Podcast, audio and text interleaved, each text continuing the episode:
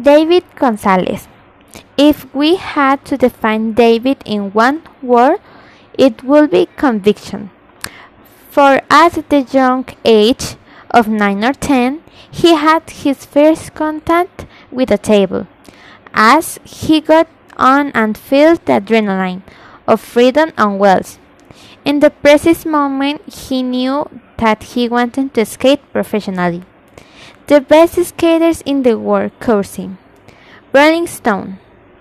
At the age of 12, he received his first professional contract from, from Field Skateboards. Yes, the brand of skateboards and skate accessories. From Geoff Rowley himself. Wu Upon sang him in a video clip. They say to integrate in him into this team.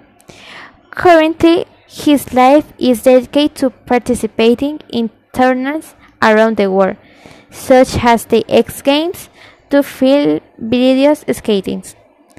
In the 2012, Thrasher magazine named him Skate of the Year.